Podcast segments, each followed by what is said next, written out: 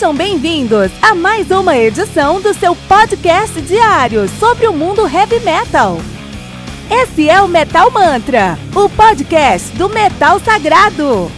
Lembrando que você pode nos mandar suas perguntas, sugestões, críticas, correções, elogios ou quaisquer outros comentários no nosso e-mail metalmantrapodcast@gmail.com.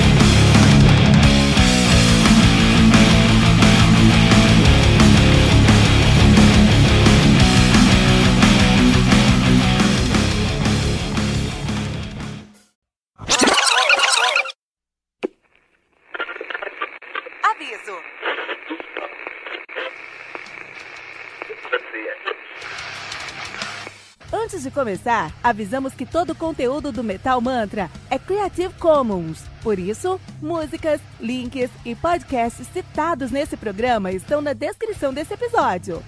E caso você ouça algum barulho estranho durante esse episódio, não se assuste. Isso acontece porque eu estou gravando esse programa na rua. Só mais uma mágica que o Encore FM fez acontecer.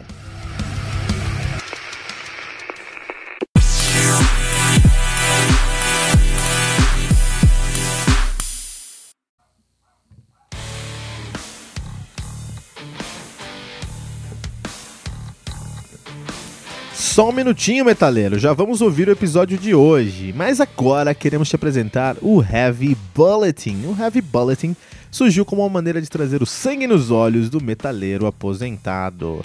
Mas o que é o metaleiro aposentado? É o cara que na adolescência ouvia muito heavy metal, tinha cabelo grande, tocava numa banda e depois de um tempo a escola acabou, veio o vestibular, a faculdade, o trabalho, o IPVA do carro, o casamento, o apartamento, os filhos, os boletos, a academia, enfim, tá osso, né? Eu sei disso porque eu passo por isso também, mas eu nunca quis deixar a paixão que eu tenho pelo heavy metal morrer. E assim, eu comecei o meu podcast para falar sobre um álbum novo de heavy metal todos os dias.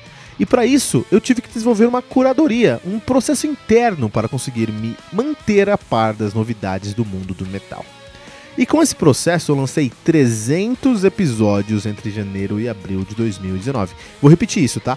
300 episódios em 4 meses. A maioria dos podcasts de heavy metal não chegou no episódio 200 ainda, com um ou dois anos de atividade. E isso só foi possível por conta do meu processo interno de curadoria.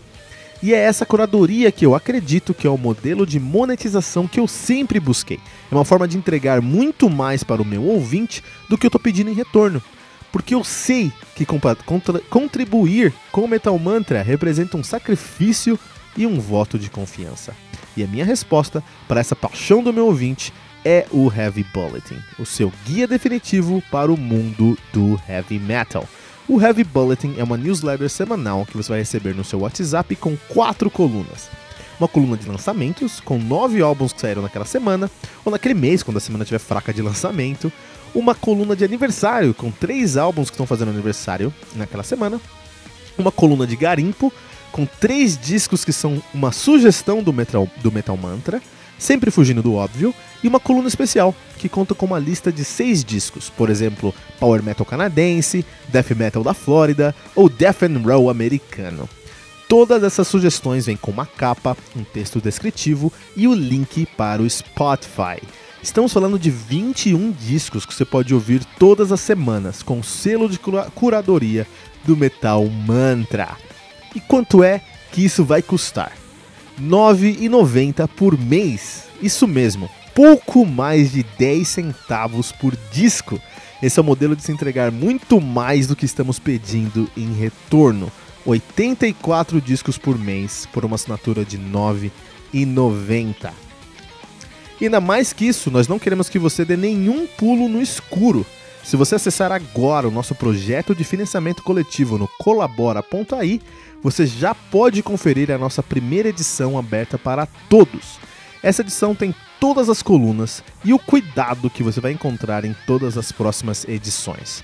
Por isso, acesse agora mesmo o colabora.ai barra metalmantra e conheça o Heavy Bulletin, o seu guia definitivo para o mundo do heavy metal.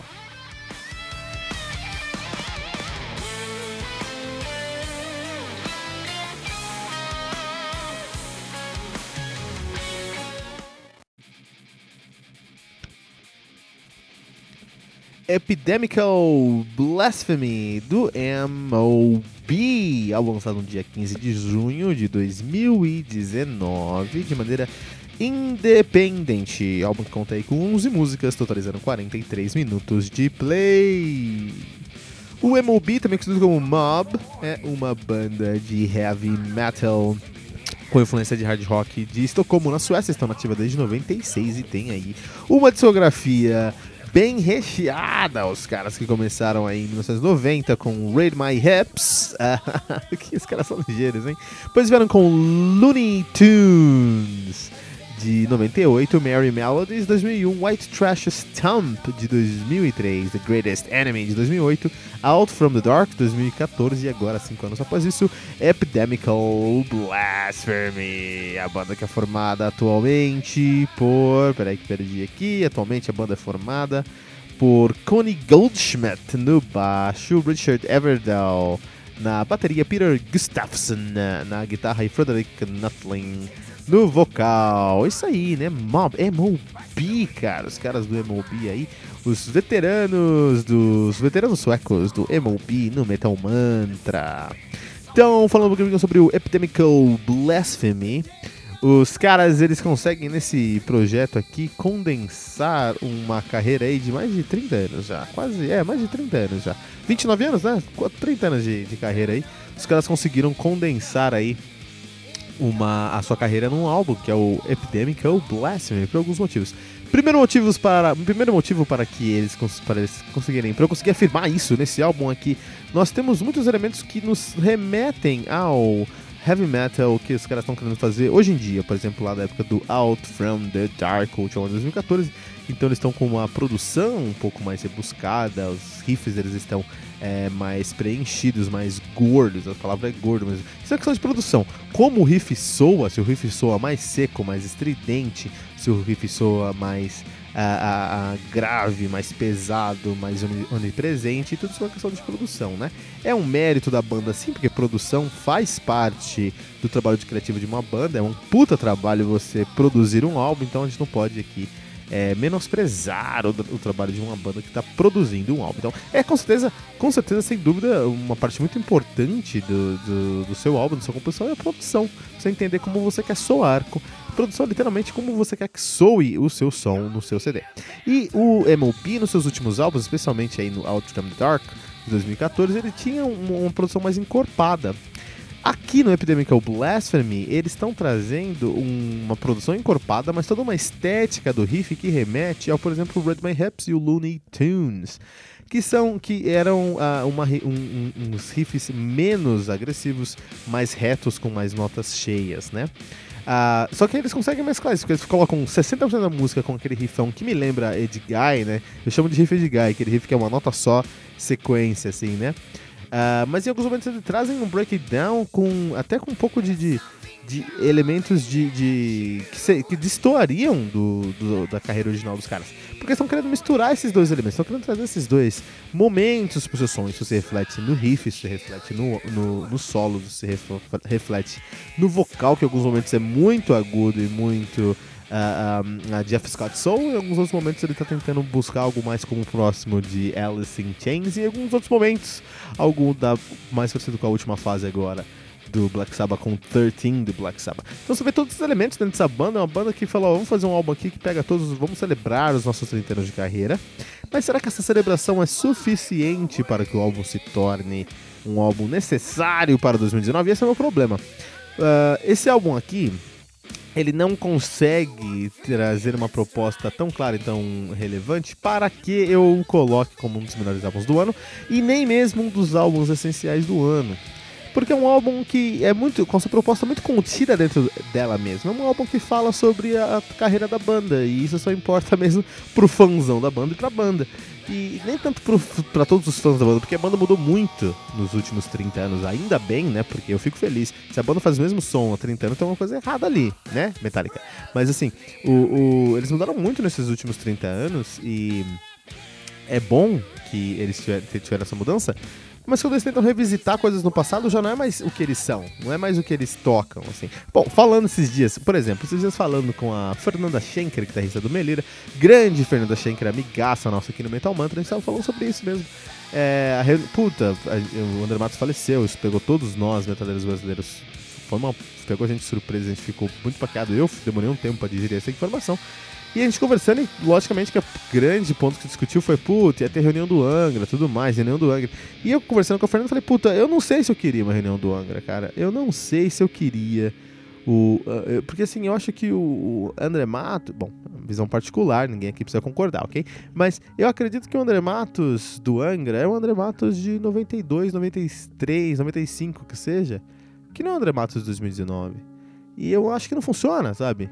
O, o, o André Matos 2019 no modelo de Angra de 92. E mesma coisa agora com o Angra. O Angra não faz um álbum bom há 10 anos, cara. Por, por que, que, ele, por que eles vão sentar agora com, com o André Matos e fazer som? Eu acho que mais importante que uma reunião de, de, desses músicos é esses músicos estarem ativos fazendo música boa e produzindo pro heavy metal, né? Algo que não estava acontecendo com o André Matos, não está acontecendo com o Angra. Tava acontecendo com o Mob. Eu gostei do, do Out of the Dark de 2014. 14, não gostei tanto do Epidemical Blasphemy.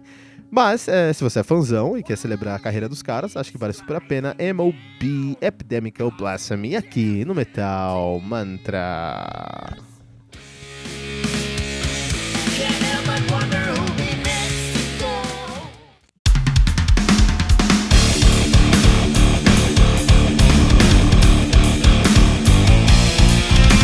Você ouviu mais uma edição Metal Mantra, o podcast do Metal Sagrado.